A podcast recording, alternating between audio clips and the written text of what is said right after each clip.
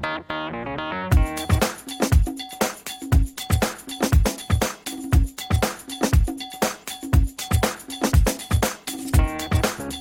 que leva uma pessoa ao sucesso? Saiba a partir de agora no programa Alma do Negócio, que vai ensinar você a desenvolver e administrar seu próprio negócio de maneira simples e eficiente. Programa Alma do Negócio, com a empreendedora e palestrante Paola Tucunduva. Com o oferecimento do Sebrae São Paulo, começa agora mais um programa Alma do Negócio. Boa noite. Hoje temos aqui Dr. Alberto Oliveira, advogado e contador. Vai falar um pouquinho aí sobre sistemas contábeis e alguns desafios. Boa noite, doutor Alberto, tudo bem? Boa noite, Paola. Um prazer estar aqui com vocês, tudo bem? Esperamos poder contribuir com todos. Com certeza. quero começar entendendo quais são os possíveis sistemas contábeis para uma pequena e média empresa. Perfeito. Atualmente temos o Super Simples, que é uma forma já resumida, simplificada para o pequeno empresário, e o MEI. O MEI é mais recente. O MEI é o microempreendedor Isso. individual. O MEI é o micro é, é, individual, como você disse, porém ele mais atual que o Super Simples, ele visa o pequeno comerciante, aquele que pode faturar na média de uns 5 mil reais por mês, é, no total aí 60 mil por ano, porém é, essas atividades elas têm que ser, por exemplo, um ambulante, um sapateiro, uh, pessoas que antes não poderiam ter uma empresa regularizada, com um formato muito mais simplificado que o próprio Super Simples. Uhum. Então o governo criou isso, que está sendo um grande sucesso para esses pequenos empresários. Então, quer dizer, o microempreendedor individual, ele tem, parece que em termos de imposto, a carga é bem reduzida, né? Ele paga uma taxa fixa mensal, é Ex isso? Exatamente. Então, o, o MEI, esse micro, microempresário, ele, ele paga anualmente uma taxa para o governo, ao fazer a inscrição dele já para poder ser, ficar regularizado, uhum. ele começa pagando entre 35 a 40 reais por mês com todos os impostos. Olha que maravilha. E isso também é recolhido num documento apropriado, em apenas um documento que facilita também para que ele não tenha uma burocracia, que no caso ele não poderia uh, ter uma empresa e contratar um profissional. E até mesmo para ele poder contratar um profissional, o governo fez um acordo com o Conselho dos Contabilistas e esse empresário do MEI, ele tem um assessoramento gratuito. Olha que Para que ele possa abrir a empresa e depois fazer a primeira declaração de imposto de renda dele. Olha que maravilha. Então, microempreendedor individual é uma boa oportunidade para você começar. Isso. Agora, vamos supor que eu comecei, abri uma MEI e cresci. Passou no ano e eu passo, superei o faturamento, o limite. Eu posso mudar a minha empresa para o Super Simples? Perfeito. Ao iniciar o pequeno empreendedor, você começa, por exemplo, com o MEI. O teu faturamento mensal máximo de 5 mil reais. Se você, por acaso, e tomara que isso aconteça com todos os pequenos empresários, você cresce. Uhum. Ao crescer, você passa para o super simples, Tá. que também é uma outra, um, outro formato também simplificado, porém com faturamento um pouco maior. Tá. Aí o, você, o limite do super simples é até quanto? Do super simples você tem, para microempresa, até 360 mil reais por ano. Se você passar para EPP, é, até 3 milhões e 600 reais por, por ano. Por ano. Isso. Puxa, então dá para ficar até grande, Exatamente. né? Exatamente. E, aí, como é que funciona a parte de pagamento de impostos para o Super Simples? Perfeito. Existe uma tabela, o que determina como que você vai pagar o imposto e também a alíquota desse imposto. É, quando se fala dos 300, 300 e poucos mil reais por ano, é, você tem que fazer a seguinte conta. O primeiro faturamento é determinante é ele vezes 12, que vai te dar em qual tabela que você vai participar. Hum. Assim como, se você estiver dentro da ME, que é a microempresa, ou do EPP, o teu faturamento, o primeiro vezes 12, vai te dar a tabela necessária para que você se enquadre. Ah, legal. E aí, vamos dizer, uma vez eu fiz, o primeiro ano calcula assim. No segundo ano também é o primeiro faturamento de janeiro do mês seguinte ou é baseado no faturamento do ano anterior? A partir do momento que você inicia, que já fez a, a, o, o, cálculo e você ingressou e caiu numa tabela, uhum. o profissional, no caso o contador, ele vai estar acompanhando o teu faturamento. Se você, por acaso, estiver, tomara que todas as empresas, faturando mais, Uhum. você vai tendo, eh, passando por uma tabela superior. Consequentemente, uma outra alíquota. E ele vai te enquadrando. Isso de um ano para o outro ou mês a mês, se eu for crescendo, Mês a a alíquota mês. vai subindo? Mês a mês. Mês a mês, a Mês a alíquota mês. vai subindo. E ela varia, qual que é a menor alíquota e qual que é o teto máximo de alíquota? Você pode começar, no caso do Super Simples, com 6%. Seis. E você pode chegar numa alíquota aí, em média de 15%, 16% a 17%. Então vai crescer. Isso, Vai. isso é uma coisa que me incomoda tremendamente no Brasil. Por quê?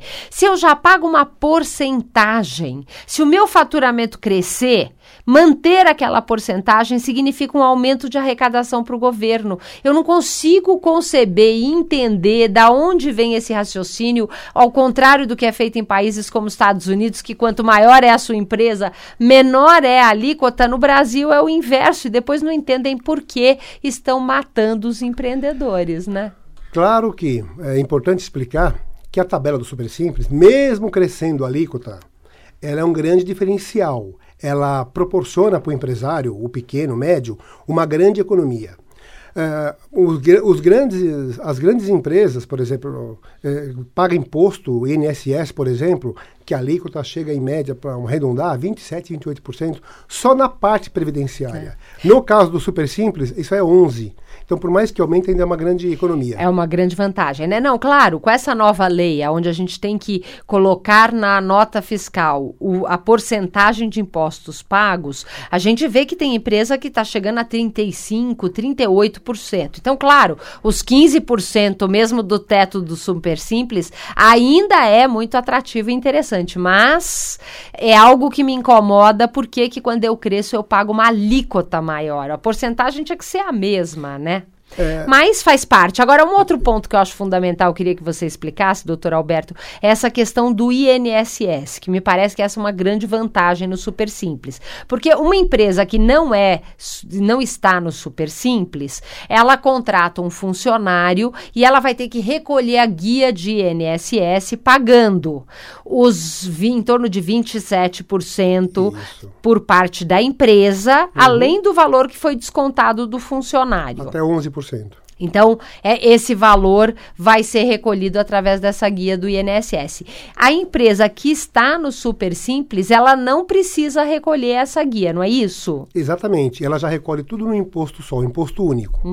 E um funcionário numa empresa que não é do Super Simples, só para fazer uma conta arredondada, você gasta por volta, com todos os impostos, pode chegar a quase 40%. Se você colocar o INSS, mais o fundo de garantia, mais sindicato, tudo que você recolhe. No caso de uma empresa no Super Simples, essa é a grande vantagem para empresas que têm funcionários. Então, esse valor cai pra, por média para 11%. Olha que interessante. Então, quer dizer que dentro daquela alíquota de 6 a mais ou menos 15%, o INSS já está embutido. Então, se eu tenho um número grande de funcionários, eu, eu tenho um ganho ainda maior. Ainda maior. Agora, e o fundo de garantia? A empresa do Super Simples continua recolhendo normalmente? Não muda nada. O fundo de garantia, independente do, do, do regime da, da empresa, super simples ou não, 8% tem que ser eh, recolhido naturalmente. Ok. Então, essa é mais uma vantagem para o Super Simples, Uma né? gra- E, e como é que funciona a parte de contabilidade? Ah, na, na contabilidade, também ela é simplificada. O mic- microempresário, o MEI, também o, sim- o super simples, ele não tem tantas obrigações quanto uma empresa que não está nesse regime. Porém, não deixa de ser um pouco burocrático. Não o MEI, mas sim o super simples. Porque o governo, de uns 3, 4 anos para cá, ele mudou muito a legislação.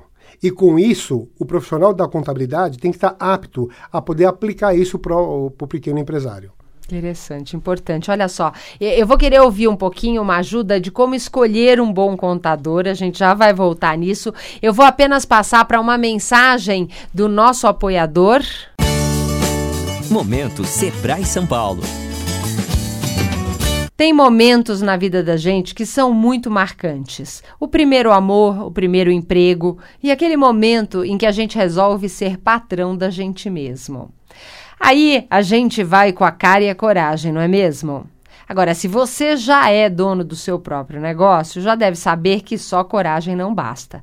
É preciso bastante conhecimento para que o negócio vá para frente. Por isso, venha viver o seu momento Sebrae São Paulo. A Renata, que tem uma pousada em Campos do Jordão, por exemplo, aumentou em 30% o faturamento.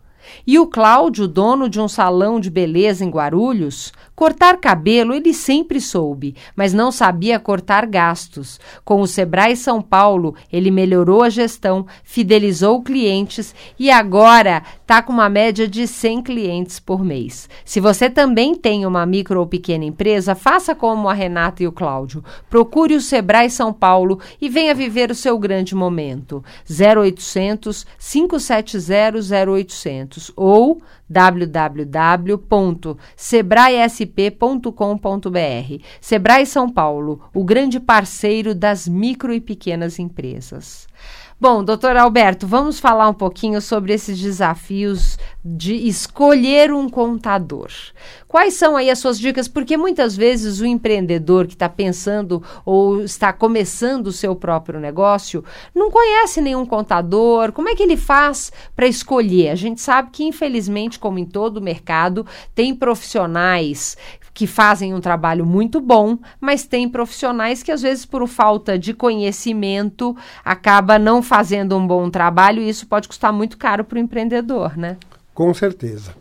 o grande conselho, uma grande dica, todos que vão contratar um profissional da contabilidade, no caso um contador, um escritório de contabilidade, primeiramente hoje existe uma qualificação, um selo de qualidade do escritório de contabilidade. Uhum. E isso, o próprio CRC, uhum. que é o Conselho que, que, que rege regional, regional de, de contabilistas, exatamente, tem todas as informações do profissional. Um profissional que está habilitado, um profissional que está instalado, e, e tudo isso que ele pode proporcionar com segurança e preparo para atender o pequeno e médio, qualquer empresário. Mas a grande dica é que você, o empresário, possa é, buscar e pesquisar primeiramente, no conselho. Em, segundo lugar, com os próprios, tirando referência, não é com cartão de visita. Um cartão de visita de um profissional é o seu cliente. Então, busque informações com o cliente desse profissional, uhum. que você vai estar tá fazendo algo seguro. E também, para ficar completo e fechar, um contrato de serviços que regulamenta os dois lados e todos ficam é, é, satisfeitos com, com a contratação. Muito bom. Agora eu queria entender, eu vejo que contador, a empresa paga mensalmente uma taxa para o seu contador e eu vejo que o empresário não aproveita um profissional tão capacitado. Eu queria entender que tipo de contribuição o, o contador pode trazer para a minha empresa e como que o empresário deve aproveitar isso.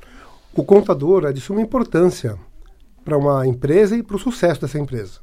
O que muitos empresários vêm fazendo hoje e abrindo os olhos é utilizar melhor esse profissional uh, para que ele possa crescer e não apenas para atender, para recolher impostos para o governo.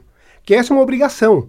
Mas a contabilidade muito bem executada e utilizada pelo esse profissional e o empresário acompanhando consegue ser uma ferramenta para tomar decisão, para que ele possa fazer com que a empresa cresça, para que ele possa ter uma segurança em todos os sentidos da sua empresa e fazer a gestão como deve ser o negócio.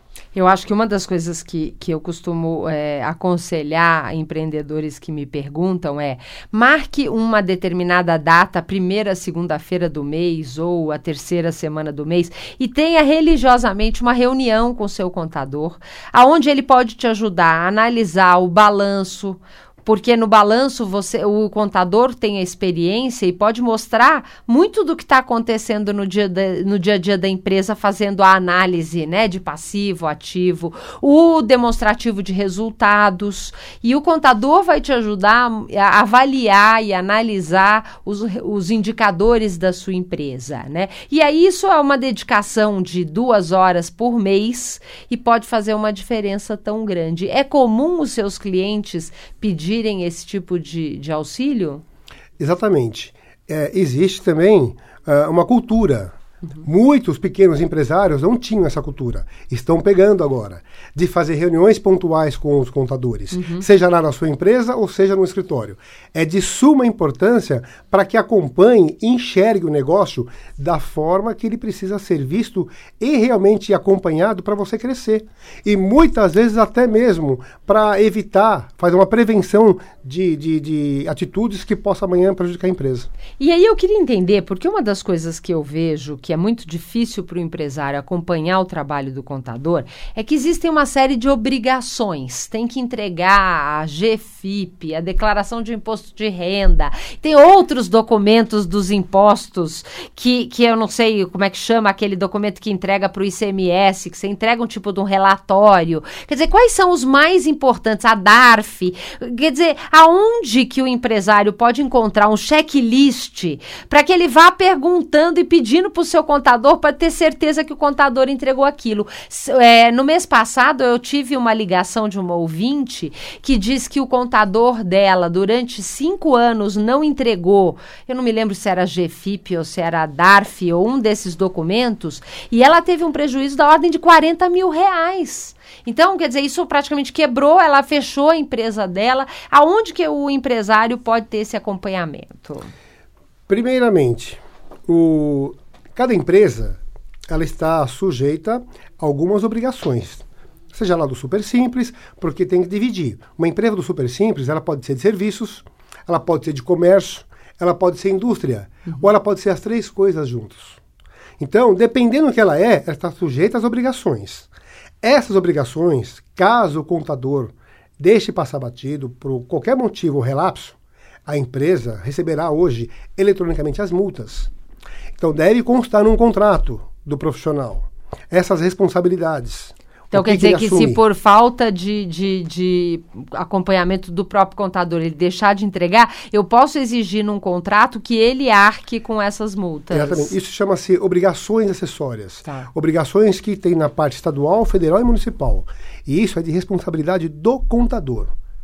E, e, até você falou, né? Vamos dizer, prestador de serviços, o comércio ou a indústria. No caso de prestação de serviço, o imposto que recai é o ISS. No caso de varejo é o ICMS e no caso da indústria é o IPI, não é isso? Para as empresas do super simples, essa alíquota já está embutida naquele valor de 6 a 15 ou não? Além daquilo, eu tenho que adicionar essas alíquotas? No super simples, nesse imposto único, já estão todos ali. Tá. Então você já tem um imposto para recolher, federal, municipal e estadual. Mas para facilitar rapidamente, se for serviços, é ISS. Se for uma empresa comercial, ICMS. Uhum. E se for uma empresa federal, é, não vou elencar aqui, que são vários, são muitos impostos federais. Tá. Então, só para agora no Super Simples estão todos numa guia, uh, uma guia só para recolher. Simplificada. Exatamente. Então, é importante esse acompanhamento. É, agora eu quero na volta falar, eu vou passar por uma mensagem do nosso apoiador, eu vou e na volta nós vamos falar um pouco das fraudes que andam acontecendo por aí. Momento Sebrae São Paulo. É preciso muito conhecimento para que o negócio vá para frente. Por isso, venha viver o seu momento Sebrae São Paulo. A Vânia, que tem uma doceria, por exemplo, conheceu o Planeja Fácil, que ajuda a estabelecer metas, integrar equipes e melhorar a gestão. Ela já está até planejando mais uma doceria. E graças ao Sebrae São Paulo, Djalma, dono de uma loja de materiais de construção, tomou uma série de medidas que fez o faturamento faturamento da loja aumentar em 40%. Se você também tem uma micro ou pequena empresa, faça como a Vânia e o Djalma. Procure o Sebrae São Paulo e venha viver o seu grande momento. 0800 570 0800 ou www.sebraesp.com.br. Sebrae São Paulo, grande parceiro das micro e pequenas empresas. Então, vamos, me conte um pouquinho, doutor Alberto, sobre esse esses problemas que andam acontecendo das fraudes. Quer dizer que tem empresa aí recebendo uma cobrança bancária que não é devida, é isso? Exatamente. Na realidade, não são apenas as empresas.